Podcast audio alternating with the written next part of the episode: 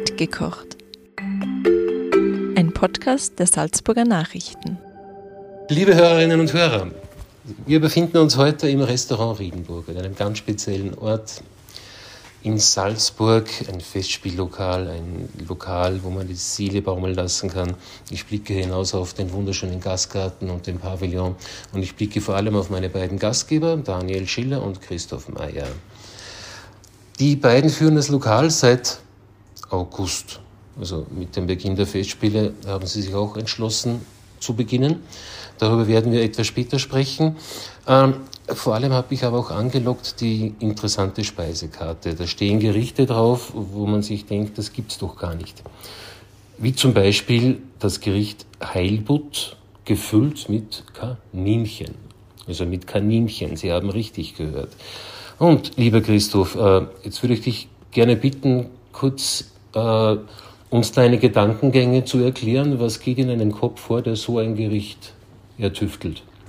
Uh, das ist ganz schwierig zu erklären. naja, wir haben einfach einmal drauf gesetzt und überlegt, was kann man neu machen, was kann man anders machen, ein bisschen moderner interpretieren, Klassiker hernehmen, so wie der Heilbutt mit Kaninchen, basiert gedanklich jetzt einmal auf Surf and Turf in die Richtung. Mhm. Nehmen wir einen schönen Fisch her, was lässt sich schön füllen, was vertragt sich gut mit dem Fleisch, was einmal ein anderes Fleisch, was eh relativ wenig hergenommen wird und ein paar interessante Beilagen dazu und dann hast du ein neu kreiertes Gericht. Ja, mein, mein lieber Kollege, der liebe Resch, den Sie auch von dem Podcast kennen, der hat mich beauftragt, die Frage zu stellen, warum du den Fisch mit dem Fleisch befüllst und nicht umgekehrt. Das wäre viel stabiler. Es ist jetzt auch ziemlich stabil. und ja, gute Frage eigentlich. Kann man mal ausprobieren? Das war das erste, was wir ausprobiert haben so und hat perfekt funktioniert. Ja, und äh, wenn du uns bitte kurz erzählst, wie können wir uns diese Zubereitung vorstellen? Was passiert da? Ähm, Im Prinzip der Heilbutt wird, ein, also das Kaninchen wird eingerollt mit, mit einer Geflügelfass drinnen und ähm, einer Spinatmatte. Geflügel auch noch? Ja, auch Steht gar nicht auf der Karte. das ist das Bindemittel. und dann wird er einfach gekocht und nachher noch kurz angebraten. Mhm. Das Kaninchen, das gerollte. und das kommt dann in den. Heilbutt. Ah, da kommt, da, das wird alles gerollt. Komplette Rolle. Ja. Der Heilbutt wird außen rundherum. Ich verstehe. Aber ich glaube, wir müssen das gar nicht so genau erörtern. Es wird wahrscheinlich nicht so häufig nachgekocht jetzt zu Hause. Wahrscheinlich nicht. Aber wer es kosten will, ist hier bestens aufgehoben auf jeden Fall. Dann äh, ist mir aufgefallen, ihr habt ein, ein Kochbuch gestaltet während äh, des Lockdowns, also die Zeit genützt, um eurer Kreativität freien Lauf zu lassen. Die Fotos, die ich da ja. gesehen habe, da ist wirklich Betonung auf Kreativität und frei, freier Lauf irgendwie. Ihr hängt da irgendwo am Teich herum und habt meistens ein Glas Weißwein in der Hand also die Corona-Regeln eingehalten. Also ihr wart genau. wirklich ganz brav spazieren und habt da eure Haus- und Hofwinzer besucht. Und zu die komme ich auch erst später nachher. Äh, aber in dem Kochbuch ist mir aufgefallen, du, du füllst ja auch äh, Tintenfisch mit Garnelen. Da, da, kommt da irgendwie, du musst es nicht erklären, wie du das magst, weil es wird zu Hause auch niemand machen. Aber dein, dein Sturm und Drang, äh, Lebensmittel zu füllen, ist das vielleicht psychologisch interessant?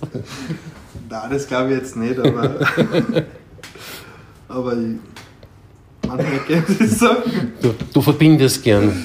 Man verbindet du, du gern verschiedene Geschmäcker, verschiedene Tiere miteinander, Familienzusammenführung.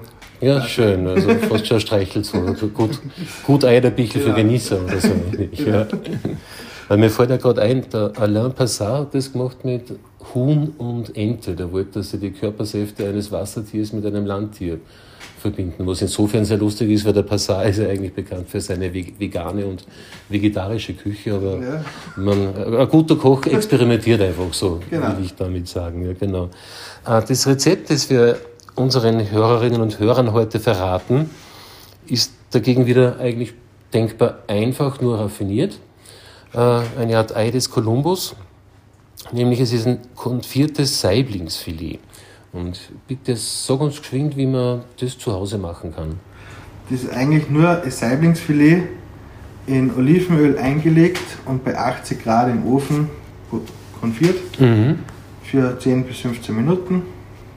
Rausgenommen, anrichten. So eingelegt hast, es soll in Olivenöl schwimmen oder Olivenöl drüber Schwimmen. richtig schwimmen. So in Schwimmen. Olivenöl. Äh, voll bedeckt. Mhm. Im Ofen nachher 10 bis 15 Minuten, je nach dem Saibling, nach der Dicke. Mhm. Ähm, bei 80 Grad circa, 80, 85 Grad. Und dann ist er perfekt saftig. Und was gibt es da dazu? Dazu hätten wir Blattspinat mit Kohlsprossen. Mhm. Und das, was das Ganze relativ raffiniert nachher macht, ist der Orangen-Rosmarin-Sud. Ah, sechst, auf das wollte ich raus, genau, ja. Genau. Das ist einfach Orangensaft, ein bisschen Curry, ein bisschen Pfeffer, ein bisschen Salz. Mehr ist da eigentlich nicht dabei. Rosmarin natürlich. Mhm.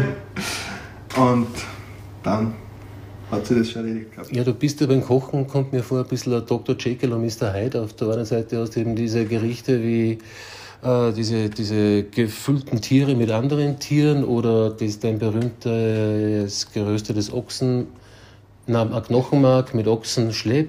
Ja. Also sehr, sehr, würde ich sagen, männlich betonte Gerichte, aber dafür auf der anderen Seite wieder mir sofort ins Auge gesprungen das Gericht Wolfsbarsch mit Grapefruit-Risotto. Oder allein schon beim Lesen fühlt man sich erfrischt und irgendwie leicht beim Essen. Ist sehr leicht, sehr frisch, sehr säurebetont. Gerade wenn es heiß ist im Sommer, Mhm. super zum Essen. Ist das Gericht auch im Kochbuch? Das Grapefruit, äh, Wolfsbarschfilet mit Grapefruit-Risotto ist nicht im Kochbuch. Aha, das spart sich fürs nächste auf. Genau. Okay. Das wären dann mehrere Folgen. Also kann man sagen, du kochst beidhändig, sowohl in die leichte als auch die schwere Genau. Küche. Für jeden was dabei. Ja, dann würde ich dich bitten, dass du das Mikrofon am Daniel weitergibst. Den, den Daniel muss man eigentlich noch weniger vorstellen als den, den Christoph. Äh, Christoph ist ein, eigentlich ein Quereinsteiger, der hat das beim, beim Harald Huber hat er gelernt, im, im Fischerwirt. Genau. Das ist eine denkbar gute Schule natürlich, wenn man das Handwerk von Grund auf lernen will. Und du bist eigentlich seit äh, gefühlt Jahrzehnten immer eine fixe, fixe Größe unter Sommeliers und eben äh, deine Stationen, die ich Gott sei Dank immer irgendwie zufällig begleiten dürfen habe. Unvergessliche Abende in Prag oder wo, wo dem K&K Hotel eröffnet worden ist Ja, und vor allem im K&K natürlich am Parkplatz äh, diese wirklich gute Schule. Harald Huber ist ja, glaube ich, ein K&K-Schüler. Genau, Harald Huber Das ist, auch ein das KNK-Schüler. ist muss man wirklich jetzt einmal sagen, die, das ist ein, ein, ein Bienennest an Mhm. fleißigen Köchen, die da her, herausgeschwirrt sind. Äh, und dann bist du dort zum Harald Huber in Fischerwirt gewechselt, von Mhm. dort wieder zurück ins K&K und jetzt dieser, sagen wir mal, Köpfler in die Selbstständigkeit und das zu Festspielbeginn äh, mit diesem Haus, das eine Geschichte hat wie kaum ein anderes kulinarisch betrachtet. Äh, viele wissen es noch, der Robert Hatteier hat das aufgebaut mit dem Richard Brunauer. Dann hat es der, der Helmut Schinwald übernommen und jetzt äh, sich ihr das wirklich quasi mit Startschuss der Festspiele, habt ihr da auch den Startschuss gesetzt. Was war das für Gefühl? Und wenn da der erste Gast reinkommt, äh, ist man da nervös, aufgeregt oder denkt sich, puh, wie wird das? Naja, es war eigentlich atemberaubend, muss man sagen. Für uns war das immer das Wunschobjekt von Anfang an. Und jetzt ist einfach zufälligerweise der Zeitpunkt gekommen, dass die Riedenburg frei wird. Und wir haben dann natürlich gleich zugelangt. Gott sei Dank viele andere Bewerber ausgestochen. Und es war für uns sehr emotional, die Zusage zu bekommen. Und dann waren wir natürlich nochmal extra motiviert, etwas Tolles zu machen und das Objekt so gut als möglich zu bespielen. Und es ist einfach ein Wahnsinn. Also man freut sich jeden Tag, wenn man einer fährt, wenn man aufsperrt die Tür, man kommt da rein in das schöne Haus. Ja. Die ganzen schön gedeckten Tische, einfach die ganze Atmosphäre ist unglaublich. Wir fühlen uns wirklich sehr wohl und es ist echt toll, jeden Tag Gäste da willkommen heißen zu dürfen.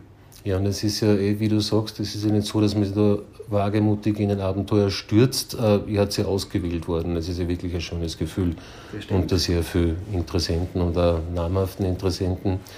Aber die Festspiele sind jetzt vorbei. Kannst du mal erst das Fazit ziehen? Wie hat sich das für euch jetzt entwickelt, das Projekt?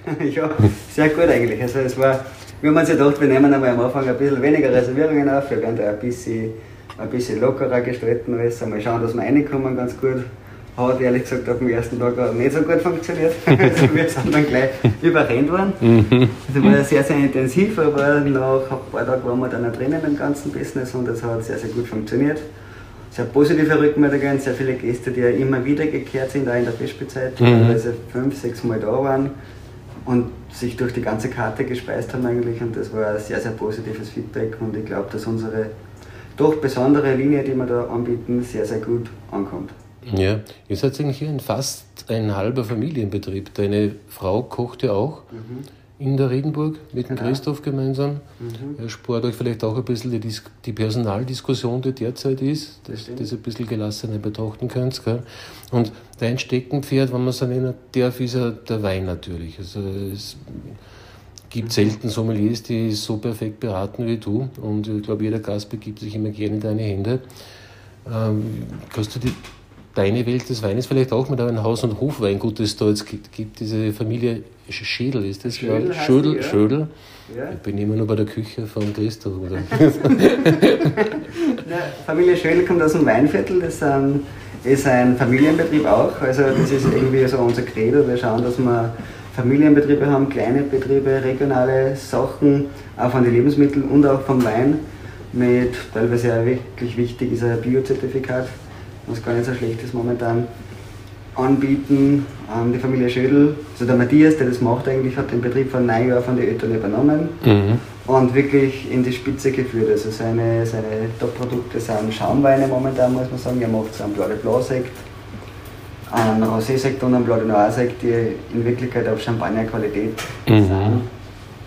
Aus Österreich halt, muss man auch sagen, ist für einen Österreicher interessant, weil der Preis natürlich wesentlich feiner ist als für einen Shampoos. Ja, klar, ja. Aber die ganzen Weine sind einfach von hervorragender Linie. Elegant, leicht, frisch, säurebetont, also kalkig, mineralisch. Sie spiegeln einfach das Terroir dort wieder im Weinviertel. Mhm. Und mit dem kann man einfach sehr gut arbeiten. Es ist, was mir ganz wichtig ist, dass ich Winzer habe, die nicht zu bekannt sind, aber die perfekte Qualität liefern. Also ich bin jetzt keiner, der auf, auf Marken und auf Benchmark-Weine geht, genauso wie bei den Lebensmitteln auch, das wollen wir beide nicht. Mhm. Aber es muss einfach die individuelle Linie gegeben sein und man muss die Weinkarten lesen und sagen, aha, das ist interessant, das kennt man nicht und das probiert man. Und das ist immer ein Aha-Erlebnis. Also man mhm. greift jetzt nicht auf irgendwelche Markenprodukte zurück, wo ich sage, das weiß ich, das kenne ich, sondern ich nehme einfach was, was ich sage, aha, schau, das sind fünf grüne Berliner, kenne ich alle fünf nicht, da probieren wir an und der Gast ist zufrieden. Mhm. Und das Geld da schon auch. Das ist genau, auch ja. und Kann er öfter kommen. Gell? Ja, genau. Kommt er nicht nur einmal Jahr. Drei so. trinken, weißt du. ja. Es ist ja äh, eine kleine Spezialität, habt ihr das letzte Mal mir erzählt, ist ja, dass ihr sehr viel mit Likören vom Sporer arbeitet. Mhm. Äh, sowohl als Getränk, was einfach gut ist, als auch in der Küche, was sie mhm. super einsetzen lassen. Kannst du uns da vielleicht ein bisschen was erzählen? Ja, die Freundschaft oder Partnerschaft mit dem Sparer hat es eigentlich schon im Fischerwirt ergeben. Da hat das ein bisschen angefangen und wir haben das immer weiterentwickelt. Da damals im K&K, wie wir da angefangen haben, da haben wir gedacht, wir machen jetzt einmal Pralinen, wir machen ein bisschen andere Sachen und da können wir Michi Sparer sehr gut einbinden. Gell? Das war mhm. sehr interessant. Der hat tolle Produkte, das haben wir immer schon gewusst. Dann haben wir ein bisschen herumexperimentiert, er war immer dabei und da sind echt tolle Sachen rausgekommen. Also wir haben Pralinen mhm. gemacht mit ihm, wir haben eben diese Liköre gemacht und auch in unserem Kochbuch ein Dessert entwickelt, das Spore-Dessert 1.0, was auch nach wie vor auf der Karte steht. Mhm. Was ist das?